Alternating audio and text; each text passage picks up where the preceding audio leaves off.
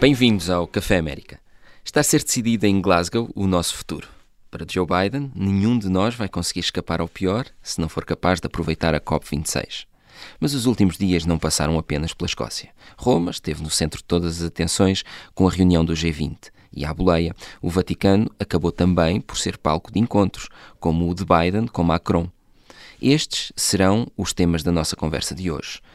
Eu sou o Carlos Diogo Santos e comigo tenho o Henrique Borné, e o João Diogo Barbosa para uma conversa em que vamos ainda entregar os prémios do costume. Comecemos pelo mau, ou neste caso, pelos maus da semana, com o prémio Frank Underwood. Please stop that. Stop what? Henrique, o teu prémio vai para protestos num casamento. É verdade. Uh, enfim, não é raro haver protestos no casamento, nem em casamentos, volta e meia acontece, há sempre alguém que pode estar ofendido com alguma coisa num casamento e ir protestar. Todos nós imaginamos aquele momento em que um padre pergunta a alguém que tem alguma coisa contra e alguém se levanta e diga, eu tenho, mas não foi isso que aconteceu desta vez. Pelos menos nos uh, filmes, desta vez, né? não tem nada a ver com isso, havia uma rapariga que se estava a casar, cuja mãe, uh, ou a própria, isso não consegui perceber, é amiga da senadora Kirsten Sinema, que é uma das uh, senadoras democratas que tem levantado objeções uh, aos, aos, planos, juntamente com Joe Manchin, tem levantado objeções aos planos de Joe Biden.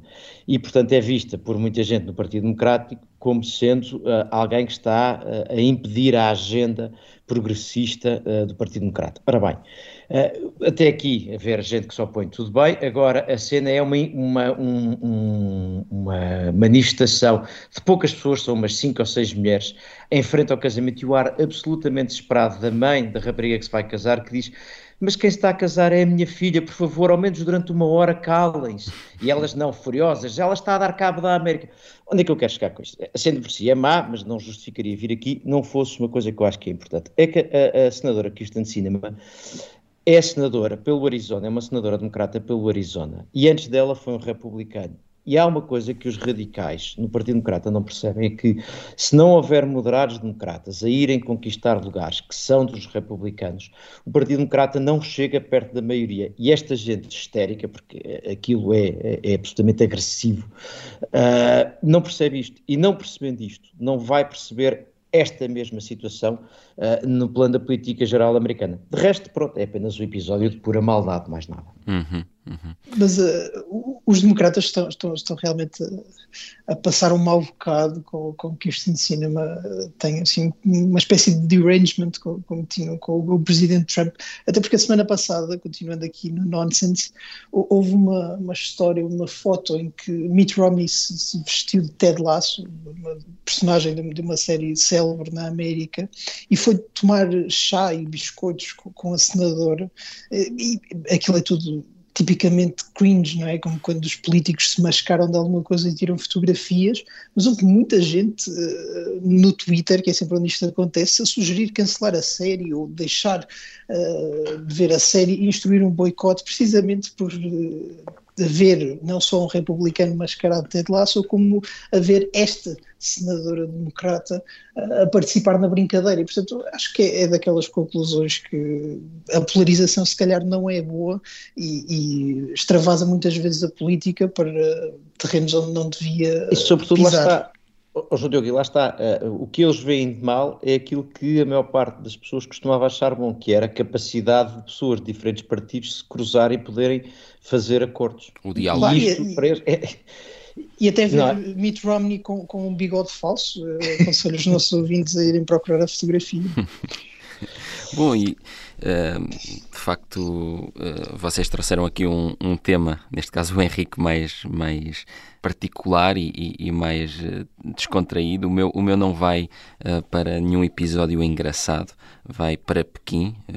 para mim é o é o mal da semana, a China, que diz agora que o relatório dos Estados Unidos sobre a origem da Covid não tem credibilidade. Este estudo veio, veio dizer que tanto a origem natural como em laboratório são hipóteses que são plausíveis, portanto, não fecha a porta e, portanto, também não abre uh, nenhuma, uh, não dá aqui nenhuma luz uh, sobre o que é que terá acontecido em concreto, muito por culpa das dificuldades levantadas por Pequim à recolha de informação. mas escolhi de facto a China para mal da semana porque não deixa de ser interessante que depois de tentar bloquear tudo, um, venha ainda criticar e pôr em causa um estudo só porque não é, é categórico a defender aquilo que a China acha que tem que ser o, o, a versão uh, que é não foi nada em laboratório. E, portanto, um, um relatório que apenas deixa a porta aberta para os dois cenários um, vem, vem ser criticado. Ou uh, seja, e... é, é, um bocadinho. Não, não vos deixámos vir cá ver e mesmo assim ousaram fazer claro. um relatório, não gostamos. Sim, e que deixa, um relatório que deixa a porta aberta, não é? Tudo. Exatamente, exatamente. Nós temos aqui uma verdade oficial que é muito útil, não se importam, publiquem. Claro. Exatamente. Nós já, nós já discutimos a fundo esta questão de terá o vírus surgido na China ou não, mas a verdade é que o, o comportamento do, do, governo chinês neste assunto tem sido absolutamente incompreensível, até uh, em relação à Organização Mundial da Saúde, que é uma instituição, por várias razões, simpática para o governo, sobretudo recentemente, não houve grande cooperação com o relatório que foi emitido, houve vários bloqueios à investigação e, no fundo, o que isto serve para fazer é acrescentar dúvidas à suspeita e até uma suspeita que seria muito difícil de confirmar na prática, mesmo que houvesse acesso a todos os laboratórios, a, a todos os locais onde o vírus uh, pode ter surgido, era, seria sempre muito difícil confirmar, até porque já passou muito tempo, e portanto parece-me que o, o, governo chinês está aqui a criar uh, má imprensa para si próprio e, e, sem grande necessidade, sem grande risco. Oh, João Diogo, só para uh, concordar com tudo, menos quando tu dizes incompreensível, porque acho que se há uma coisa que é, é compreensível, e não acho que seja necessariamente porque eles saibam o que é que estão a esconder, ou seja, que, ah, eles estão a fazer isto porque na verdade sabem que saiu do laboratório. Eu acho que é um, um princípio princípio de Estados como a China, que é, uh, se abrimos a porta uma vez a que uma investigação, uma investigação feita uh, independente, feita por terceiros, isso pode dar ideias a outras investigações feitas independentes, feitas por terceiros e, portanto, nem pensar. Mas, uhum. Eu acho que, é, acho que é aí que, que, a coisa se coloca. Mas nem as investigações não muito independentes da OMS, nem isso. tiveram versões mais ou menos complicadas e, e até pela sua adesão aos factos, nem isso pode entrar. E eu acho que é, uma, é, uma, é um mau princípio para, para um país que quer assumidamente claro. usar a sua diplomacia para ficar, para aumentar o seu poder no mundo. E acho que é difícil ser a grande potência quando se fecha completamente. Claro. E portanto acho que é, derrota os seus próprios objetivos. Sim, e aqui eu, eu de facto estou muito com o Henrique naquilo que ele diz que é, há aqui também uma postura de não abrir precedentes, não é? Um, e e, e, acho que vai mais, além até desta postura criar uma má imprensa, não é? Quer dizer, isto cria até problemas uh, com, com, com, outras entidades e, e, e, de facto, quer dizer, é pôr em causa o trabalho de especialistas, que é, um, é, é, é complicado não só do ponto de vista da imagem, não é, que passa para os cidadãos, é também complicado para um, a credibilidade uh, no, no, mundo científico de, de, da própria China, não é? Aí é que eu acho que a coisa se pode colocar, exatamente. Aí é que pode ser o desafio, porque o resto, eh, eu acho que a China está, já ultrapassou a fase de estar a querer boa imprensa. Uhum. Acho que essa é um, um, uma das mudanças que, que, que, aconteceu ao longo deste processo da Covid, foi a percebermos disso. Uh, Mas em relação à ciência... Deixa, deixa só, isto já não é a China uh, que foi, ao, que foi a, a, Davos dizer nós é que somos os free traders e nós é que somos os amigos do mundo, uh, quase do mundo ocidental contra Trump. Eu acho que há aqui uma inversão na China e, e que isto sinaliza. Uhum, uhum. Não, eu, eu, acho até que, que essa brutalidade às vezes da, da, da, política externa chinesa é mesmo uma característica. A verdade é que em relação à ciência, o facto de a China ter tanto dinheiro para gastar uh, acaba por mostrar que mesmo que fechem portas agora, no futuro tudo isso pode esquecer. Aliás, acho que essa é a grande história. Uh, quando se tenta, eu compreendo perfeitamente que a China não quer aceitar investigadores americanos. Agora, quando o, o que acontece com a Organização Mundial da Saúde, por exemplo, que seria de facto uma organização que a China tem agência, claramente, e, e, em que poderia surgir um relatório independente, aí sim parece, e parece-me que é um problema não só de meia imprensa para os cidadãos, mas do ponto de vista da forma como a China é vista por outros países. E, e eu acho que este novo movimento anti-China, que cresce, por exemplo, na Europa, mas também na América, tem muito a ver com essa dificuldade de gerir a sua imagem pública, a imagem pública da China. Mas nem só de maus se fez esta semana. E vamos agora passar para o prémio Donut, que distingue o que de melhor aconteceu.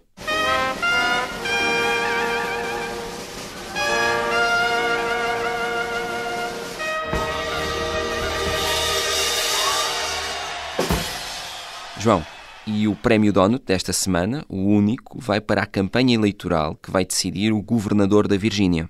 Sim, eu, eu, gosto, eu gosto de tema. A Virgínia tem hoje eleições uh, para escolher o seu governador. Acho que por lá serão sete ou oito da manhã e, portanto, devem estar a abrir as urnas. E, e isto é interessante porque a Virgínia é normalmente um Estado uh, que vota nos democratas, uh, tem sido governado por democratas desde 2007 e que votou Joe Biden para as presidenciais de 2020 com uma vantagem de 10 pontos em relação a Donald Trump.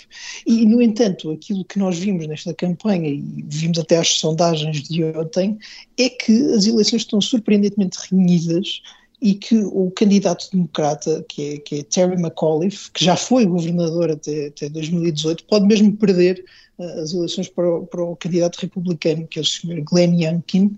E, e, eu gosto sempre de trazer estas histórias de eleições locais, porque apesar de terem dinâmicas próprias e daqui haver muito a uh, ideia de vamos debater a teoria crítica ou de a tentativa de Glenn Youngkin se afastar de Donald Trump, a verdade é que estas eleições são sempre o melhor instrumento que temos para tirar a temperatura dos eleitores no período entre eleições nacionais. E eu acho que numa altura em que a polarização leva a que os votos nacionais e os votos locais estejam tão aproximados como nunca, uh, o facto de os democratas poderem perder este Estado, ou pelo menos perderem uma vantagem enorme que tinham ainda há meses, deve gerar preocupações. E eu acho que se pode concluir a partir daqui que há um problema com esta maioria democrata e há um problema com esta presidência, porque a visão que há é, por um lado, uma inabilidade, uma ineficácia para levar avante iniciativas legislativas e, por outro, a ideia de que mesmo assim estamos perante uma maioria e uma presidência absolutamente radicais que é o tipo de coisa precisamente que não cola com eleitores como os da Virgínia. E eu acho que, independentemente de, do resultado, até se Terry McAuliffe vencer com, com dois ou três pontos de vantagem, surpreendendo em relação às sondagens, os democratas têm mesmo de tirar conclusões em relação às intercalares do próximo ano, têm sobretudo de aprovar qualquer coisa no Congresso, porque é bastante provável que percam a maioria já no próximo ano, e que tirem conclusões sobre a forma como os americanos estão a ver esta presidência e esta maioria, que me parece ser claramente negativa e compreensivelmente. Uhum. Se eu posso aqui acrescentar o aspecto, nós, nós tínhamos já falado desta eleição na semana passada, o Bruno tinha também trazido, e parece-me que é interessante, com estas leituras que o João Diogo dizia, uh, há outro aspecto que eu julgo que é interessante, que é a tentativa que está a ser feita e, portanto, a centralidade de Trump nesta, nesta eleição, que é, por um lado, a tentativa do candidato republicano de se afastar uh, de, dos seus momentos em que esteve mais próximo de Trump e a tentativa, uh, quer do, dos democratas, de o aproximarem de Trump, quer houve, houve, um episódio bastante ridículo, porque há o, o Lincoln Project foi um, uma plataforma que juntou vários republicanos anti-Trump Uh, alguns uh, louváveis e, e, com alguns atos interessantes, mas uh, tem algumas histórias bastante disparatadas e não, não muito admiráveis, e uma delas passou-se precisamente agora na campanha na Virgínia, em que já se foi descoberto, portanto imaginei a dificuldade de fazer isto, arranjaram cinco, cinco pessoas, entre elas uma mulher e um negro, para dar assim um ar, um friso composto, disfarçados de supremacistas brancos, a fazerem de conta que iam apoiar o candidato republicano. Eles foram rapidamente perfeitamente apanhar, portanto já tiveram que vir pedir desculpa terem feito esta coisa.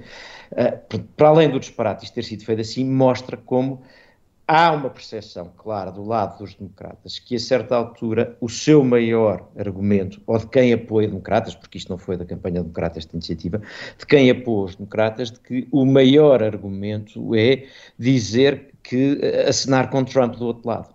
E, e, no fundo dizer os verdadeiros radicais estão do outro lado, é facilmente percebido como sendo a, a, o Partido Democrata, na sua, o Partido Republicano, na sua versão mais eh, radical e, e exacerbada. Uh, e, portanto, no fundo, se o, candidato republicano ganha, conseguindo mostrar que não é Trump e que não é que não está ao lado de Trump, isto mostra que o Partido Republicano talvez possa ultrapassar esse trauma. E, portanto, isso parece-me duplamente interessante nesta discussão. E agora vamos então para os disparates da semana, o nosso prémio Sarah Palin.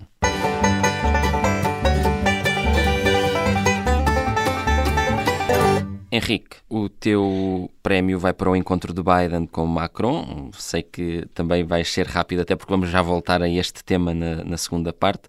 Uh, e também para as moedinhas atiradas à Fontana di Trevi.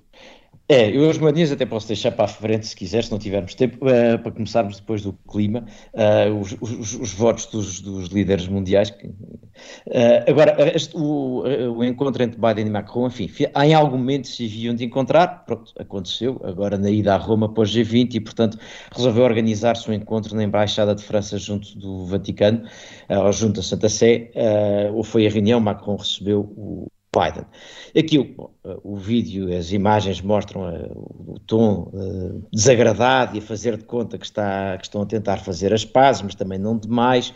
Mas o que eu acho que é curioso nesta história, que é interessante nesta história, são uh, três, três coisas. Uma é a, a, linguagem que Biden usa para, sobre, isto, sobre isto tudo. Estamos a falar da guerra iniciada por causa da história dos submarinos uhum. com a Austrália, que diz, ah, isto foi uma coisa desastrada, e eu tinha ideia que ele tinha sido avisado. Portanto, Biden faz-se faz passar por desastrado e distraído. Eu achava que ele tinha sido avisado, não sei bem quando nem por quem, mas achava que sim.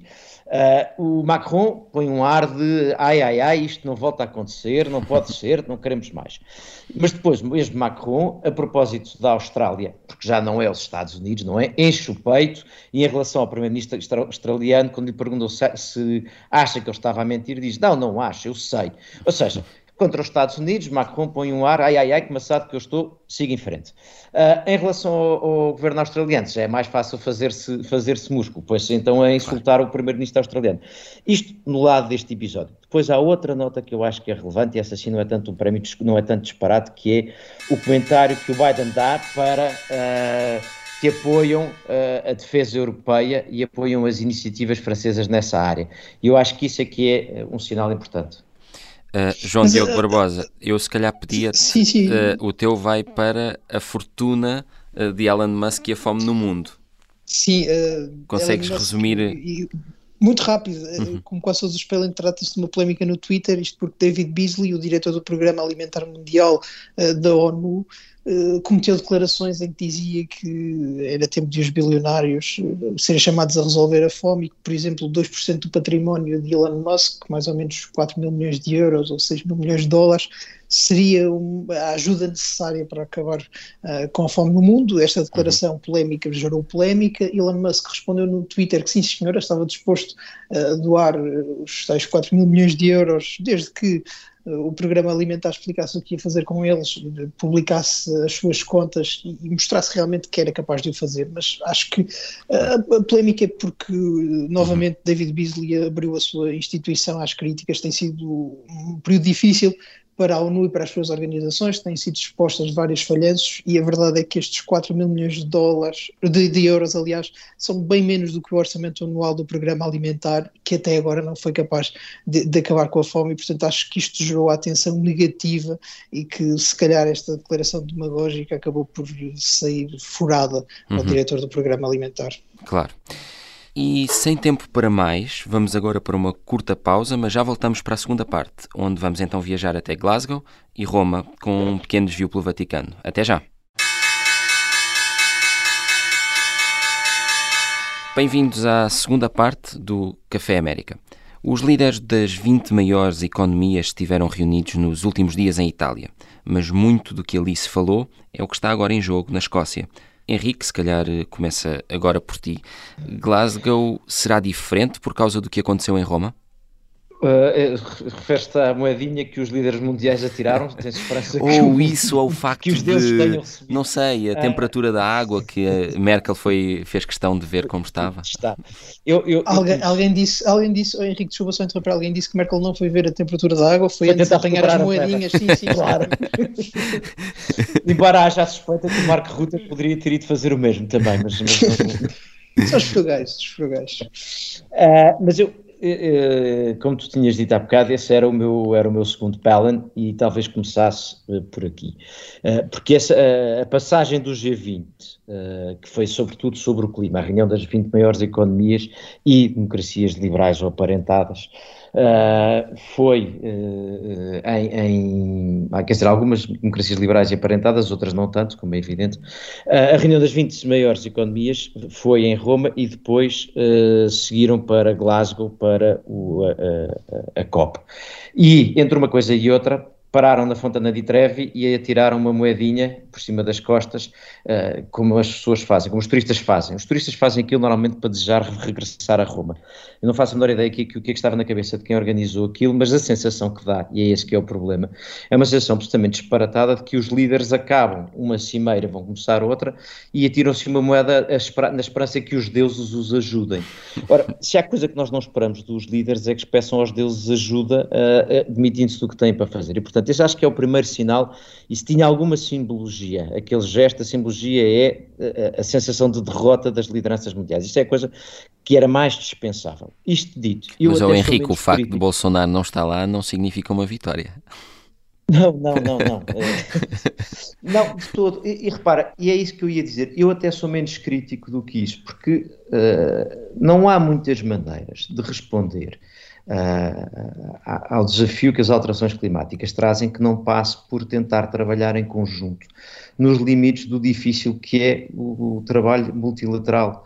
Isto é, não há maneira de obrigar os Estados, a partir partir de um ponto central do mundo, obrigar os Estados a fazer o que quer que seja. Portanto, a única maneira que nós temos é tentar chegar a acordo.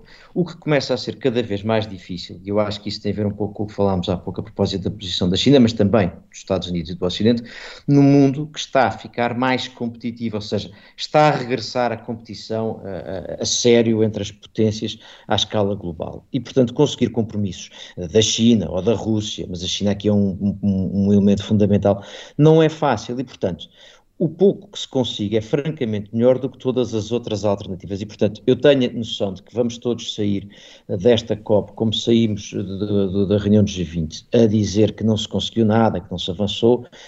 E eu percebo tudo isto, mas, e já vamos à segunda ronda, já, já vos direi algumas coisas sobre, sobre medidas concretas, mas eu acho que a primeira nota é, nós não temos muitos instrumentos, nós não temos instrumentos muito melhores do que estes. Ah, e, portanto, o primeiro ponto é, é este. O segundo, mas isso deixo para a segunda para a conversa, é isto talvez só lá vá com uma conversa realista em que os eleitores, nos países onde os eleitores contam alguma coisa, possam pôr alguma pressão nos governos. Mas isso é talvez a minha segunda parte da conversa. Uhum. Não, e, e, e, até colando aqui com, com o que estavas a dizer, foi, foi muito interessante ver um, a reação de, de Guterres à saída do, do G20, que deixou as expectativas demasiado baixas, não é? Uh, uh, quanto ao que ali se passou. Ele, ele falou que, apesar de, de, ter havido um compromisso renovado do G20 a favor de soluções globais, que deixava Roma com esperanças desapontadas, não é? Depois dava aquele ar de, bom, ainda assim não estão enterradas, mas é, era uma posição que, que vai muito ao encontro daquilo que, que dizias, não é? Portanto, não, uh, o que se passou ali foi muito pouco, uh, ainda que eh, muitas vezes este pouco seja o, o, o, possível quando em causa estão está o, o tentar que diferentes países diferentes uh, formas de ver o mundo um, tenham tenham um, um, consenso sobre sobre estas matérias um, e, e, de facto foi foi foi interessante ver essa posição de Guterres que aliás é. foi um pouco diferente da de Boris Johnson que disse que fizemos um progresso razoável uh, no que aconteceu aconteceu aqui hoje, mas de facto bastou estar atento, e volto aqui ao, ao Bolsonaro, bastou estar atento àquilo que foi a passagem de um líder como Bolsonaro, não é? Que tem em mãos, uh, digamos assim, a Amazónia, que é um dos, dos grandes temas, que esteve, quer dizer, quase sempre em isolamento, não participou sequer nesse atirar de moedas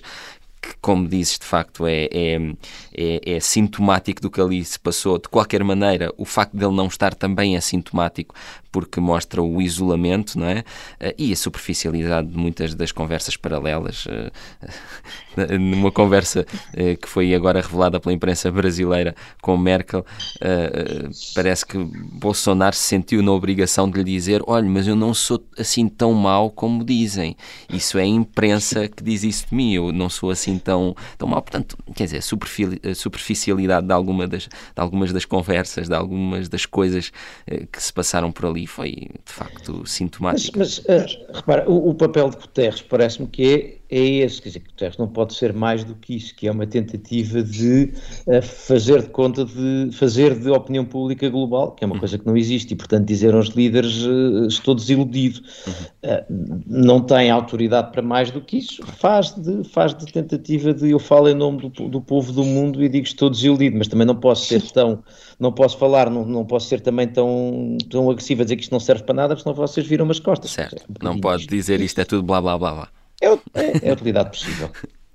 Mas em, em, relação ao G20, eu acho que nunca poderia ser ali uh, o sítio para, para fazer grandes compromissos em relação ao ambiente, porque, por um lado, ainda é um formato bastante alargado, que reúne Estados que estão em posições diferentes do seu desenvolvimento, que têm interesses bastante dispares, e nesse sentido seria sempre mais fácil, como tem acontecido, obter declarações conjuntas, por exemplo, no G7. Uh, mas eu acho que a reunião desta vez uh, até foi bem sucedida. Mário Draghi dizia que foi uma, uma vitória porque provava que o multilateralismo estava de volta. Se calhar isso é exagerado e era uma, uma declaração de vontade mais do que uma análise ao que se passou. Mas a verdade é que, por um lado, a reunião conseguiu uh, ratificar um acordo sobre os impostos e sobre aquela taxa global para empresas, o que é importante. Um, vamos ver o que é que acontece depois a transpor essas ideias para as legislações nacionais, mas a verdade é que num formato como o G20, que já é maior, que já tem, lá está, países em fases diferentes de desenvolvimento, parece-me que é uma boa notícia para o multilateralismo o facto de se ter chegado a um acordo. E, e claro, vamos ver depois o que é que acontece ao nível da OCDE e tudo isso, mas Acho que essa é uma das grandes vitórias que não tem tanto a ver com o ambiente, mas que me parece notável que tenha sido possível alcançar.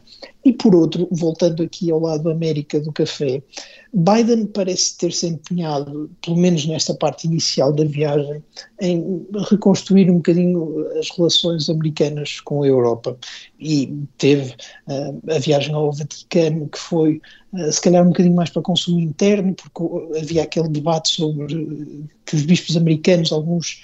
Uh, achavam que Joe Biden, por ter posições favoráveis ao aborto, não devia uh, poder comungar quando, quando vai uh, à missa, ele que é um católico, até alegadamente fervoroso, uh, Biden diz que, que, o Papa não levantou problemas nesse sentido e, portanto, manda primeiro uma mensagem para casa, mas depois, e recuperando um bocadinho aquela ideia que o Henrique trazia, conseguiu, de facto, suavizar a França. E, portanto, nós o que vemos agora, tanto em relação à União Europeia como à França, é uma, uma relação que está muito mais uh, arrefecida e muito mais simpática do que aquilo que podia parecer quando se anunciou o acordo dos submarinos e, portanto, eh, se calhar até derrotando algumas previsões que diziam este vai ser o ponto de viragem nas relações com a América, agora sim a União Europeia percebeu que não tem aqui um aliado em que possa confiar. A verdade é que Biden parece ter sido hábil a acalmar os franceses e, por consequência, a acalmar a União Europeia, e acho que isso, do ponto de vista não só do G20 propriamente dito, mas concretamente do, da América, é uma grande vitória e é provavelmente a grande vitória que Biden vai conseguir tirar de todo este longo tour pela Europa.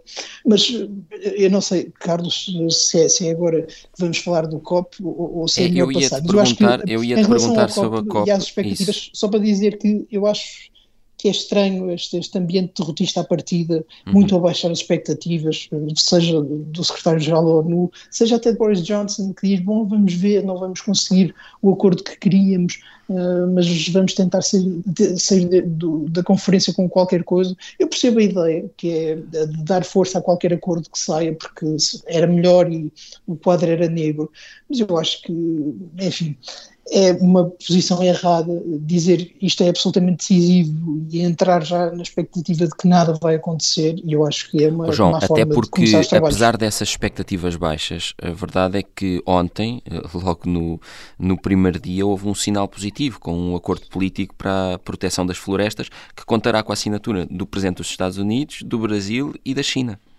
Sim, aliás, uma das grandes narrativas desta, uh, desta, desta conferência era precisamente o, o, facto de não estar presente o, o presidente da China. A China uhum. representa quase um terço das emissões do mundo e, portanto, é novamente uma daquelas ideias de a China quer eh, aumentar a sua posição no mundo, mas depois não está disponível para fazer aquele esforço mais aborrecido. Uh, e, e, eu acho que, nesse sentido, eh, vamos falar, por exemplo, da China, percebe-se que Uh, o contexto em que se realiza esta conferência não é ideal, uh, porque há um momento de relativa fraqueza internacional da América, estamos numa situação muito difícil em termos económicos, porque as cadeias de produção e distribuição estão afetadas, há alguma inflação, há problemas energéticos, não só de subida de preços, mas até de interrupção do fornecimento, e portanto eu compreendo que internamente para muitos destes líderes seja difícil dizer, ou pelo menos eh, avançar com grandes compromissos para depois ratificar internamente, mas a verdade é que a mensagem fica um bocadinho ciclotímica, no sentido em que é, este é um momento decisivo eh, e por outro lado, bom, mas não vamos conseguir nenhum acordo e lembrar sempre que o 26 no COP26 significa que uh, houve já 25 reuniões e que aparentemente não, não foram suficientes para resolver o problema. Uhum. Mas, mas, mas, mas, mas e, só perguntar se esta, esta questão é? da proteção das florestas já pode ser visto como uma vitória é, é, isso que eu ia dizer, é, verdade, já houve 25 que não foi suficiente. Por outro lado, a verdade é que este tema entrou nas agendas uh, e está cada vez mais nas agendas, inclusivamente de alguns partidos uh, mainstream e em algumas opiniões públicas que, que, é o que conta, pelo menos nos países onde as opiniões públicas contam, essa, essa, esse detalhe não é irrelevante. Uh, e, portanto, há algum, algum avanço. Eu percebo que há uh, quem acha que tudo o que não seja o sucesso absoluto e total e todas as, as decisões que consideram indispensáveis ou morreremos uh, imediatamente, não, não vale e, portanto, será tudo uma tragédia. E eu diria, no limite, essas pessoas fazem falta nesta discussão. Mas não são a bitola para medirmos o resultado ou não. A bitola para medirmos o resultado é saber se vamos conseguindo ter algum progresso. Agora, e portanto, as florestas e outras coisas do género têm, embora depois a questão é saber como é que se implementa uh, estas, estes acordos, porque eu posso chegar a acordos sobre proteger as florestas, depois depende do que é que eu depois entendo na prática no meu país sobre o que é que isso quer dizer em concreto e de maneira que isso, se pode isso explorar... o Congresso? Isso aprovar no Congresso, não é? E aprovar Em relação Congresso, à América é importantíssimo. Uhum. Exatamente. E em relação Agora, a países como o Brasil é importantíssimo também o que o Henrique estava a dizer, né? o entendimento que depois se tem Agora, desses acordos, até porque parece que lá o entendimento é de que a Amazónia nunca foi colocada em risco e que nunca houve um, um, uma ameaça real e, e, que a ter existido é anterior a esta, a esta liderança. Não é? Agora, repara, eu, eu acho que nós temos aqui três, não sei se lhe chamaria contradições, mas três problemas que não são fáceis de resolver. O primeiro é Uh, e, é, e, é, demonstrado pelas declarações de Biden. Ele próprio diz: Eu sei que até parece um bocadinho contraditório, mas que é, antes mesmo desta reunião de Glasgow, Biden andou a pedir aos países exportadores de petróleo e de gás que produzissem mais, porque faz falta, porque o preço a que está o gás e o petróleo uh, e o aumento do preço do petróleo torna uh, a vida nos, nos, países desenvolvidos e que consomem muito, tanto gás como petróleo, muito difícil. E esta contradição, que parece ser terrível, na verdade é o, é o sinal claro do qual é o nosso problema de fundo aqui, que é a menos que nós queiramos deixar de viver como vivemos, isto é, com o conforto das casas aquecidas, com a possibilidade de viajar, de consumir, eh, de ter, de ter vidas melhores do que tínhamos no passado, nós precisamos de, consu de consumir o que andamos a consumir. E, portanto, a única solução para isto é encontrarmos alternativas ecológicas ou mudarmos comportamentos globais e penalizar outros, outros comportamentos, porque quando se fala de soluções como uma, uma, uma, um imposto, uma taxa de carbono global, etc., o resultado disto não é só alterar comportamentos, é obviamente penalizar consumidores, porque o, o, café vai ser mais caro, não é só o litro de gasolina. O café na esquina vai ficar mais caro.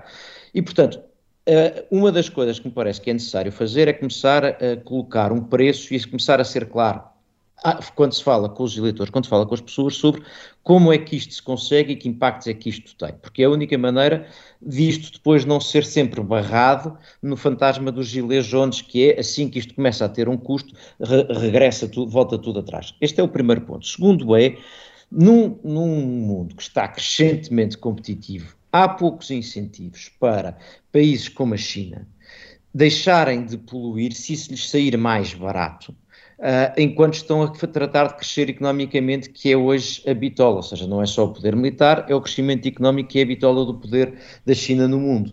E ao lado da Índia, uh, a mesma coisa, a sua relevância global tem que ver com o seu crescimento económico e, portanto... Que se comprometeu, que é interessante também, que se comprometeu, já que falamos também de não vitórias, que se, se comprometeu, comprometeu, pela primeira vez com uma meta temporal para alcançar a, a neutralidade carbónica, é bastante, que é, é bastante longo 2070. Prazo. Exatamente. 2070. uh, uh, mas, mas repare, mas, mas isto é melhor sermos realistas no sentido de olharmos para o problema que temos. O problema que temos é que há países cujo incentivo é baixo porque as populações, ou seja, as, as, as opiniões públicas internas não porão pressão e os seus objetivos de política global uh, os, os, empurram em sentido oposto. E, portanto, esse parece-me ser o, o, o, segundo aspecto. E o terceiro, um pouco já tinha mencionado, que é a alteração de vida que isto implica. Uh, e, e, o que é que nós estamos dispostos ou não estamos dispostos? Quer dizer, o, o, como, é, como é que nós vamos viver de maneira diferente? E o problema é que um dos caminhos passa, claro, pela inovação e por investir na inovação e acreditar que a inovação pode resolver, mas isto, enfim, acreditar que a inovação resolve. É verdade que a inovação tem feito muita coisa e o passado tem ajudado muito, mas esperar apenas que a inovação resolva é um bocadinho como atirar a moeda à fontana de Trevi, não é? Quer dizer. Certo. É a única solução. E, e, facto, e essa, é, é interessante isso, é? que é a dicotomia entre o que, o que se quer para o ambiente, mas também o que queremos para o nosso dia a dia e para a nossa vida, não é? Portanto, o que é que, que, é que se está uh, disposto a abdicar ou não, e, e, nesse caso é preciso de facto encontrar alternativas. João, nas próximas horas espera-se também que seja anunciado um acordo global destinado a limitar uh, as emissões de metano em 30%. É uma iniciativa que é liderada pelos Estados Unidos e que, apesar de envolver 90 países, e, e, aqui é um detalhe importante, não abrange algumas potências como Rússia, Índia e China. Isto é, por outro lado, um dos sinais uh, que vai ao encontro daquela ideia de que uh, vão sair daqui coisas importantes, mas vai tudo uh, saber a pouco. Bom, isso é, acho que é inevitável. Todos nós nos lembramos do que é que aconteceu uh, no âmbito do Acordo de Paris. Em parecia, não, agora sim há um acordo, há metas, há, há, objetivos muito amplos e de muitos países. E depois, estamos agora em 2021, uh, basicamente prontos para abandonar todas essas metas e dizer que, que, não é suficiente. Eu achei essa proposta eh, para limitar as emissões de metano muito interessante. O metano é, é um dos gases mais poluentes e, e, a verdade é que me parece que novamente estamos a assistir a um, um, dos maiores problemas desta presidência americana, que é de apresentar propostas que depois talvez não consiga cumprir uh, internamente, internamente, aliás, porque lhe falta uma maioria que possa funcionar uh, no Congresso. Eu acho que se neste momento Joe Biden tem dificuldades para para fazer aprovar apoios sociais no, no, momento em que se sai de uma pandemia ou ainda se pode estar no meio de uma pandemia, será muito difícil, uh, quer já em 2022 no início, quer depois das eleições intercalares, fazer com que uma proposta destas passe para legislação concreta e eficaz. Acho que a América tinha de apresentar qualquer coisa nesta, nesta reunião para provar que estava de volta e para provar que, apesar daquele vídeo de Joe Biden a dormir durante os discursos, uh, de facto havia um regresso americano em força. Eu acho que não é tanto o lado de, de, não se conseguir uma coligação suficientemente ampla, acho que estão aí bastantes países, apesar de faltarem países importantes, é a capacidade que uma presidência americana tem, e este é um problema estrutural do regime americano, para fazer valer os compromissos que assume. Isto aconteceu com o Acordo de Paris, que depois foi abandonado por Donald Trump, e parece-me que infelizmente vai acontecer com esta proposta para limitar as emissões de metano. Uhum. Se posso acrescentar aqui só uma coisa nos 30 segundos que nos faltam, claro. uh, é, chamando a atenção, nós estamos a discutir no Café América este tema que tem uma escala global e eu acho que uma das notas que sobressai é que os Estados Unidos nesta matéria não são líderes mundiais uh, e isso é uma nota que é clara e pelo contrário, aqui sim parece haver um, um potencial de alguma liderança europeia porque se cruzam duas ou três coisas, um, uma opinião pública disponível para apoiar estas iniciativas e uma parte da opinião pública e das gerações mais novas disponíveis para alterações de comportamento, porque é, é fácil querer-se andar de bicicleta quando os avós já passaram a andar de carro e, e se vive nos centros das cidades, mas a verdade é que esta é a realidade europeia e, portanto, há uma disponibilidade e a Comissão Europeia e a União Europeia têm conseguido apresentar isto como sendo o, o, a estratégia para o clima ser também uma estratégia económica, que na Europa uh, soa possível, até porque o investimento público soa como parte de, de, estratégia económica, coisa que nos Estados Unidos soa menos. E, portanto, há aqui um sinal curioso, uh, há aqui um espaço para a Europa uh, diferente daquele que tem os Estados Unidos, por exemplo, até por razões internas que o João Diogo destacava agora. Claro. O Café América desta semana fica por aqui. Falámos sobre o ambiente que está a ser discutido na COP26 e um tema onde os Estados Unidos não são líderes e parecem não estar a fazer por aparecer. Estamos de regresso todas as semanas, às terças-feiras, na Rádio Observador e pode ouvir-nos sempre que quiser em podcast. Boa semana.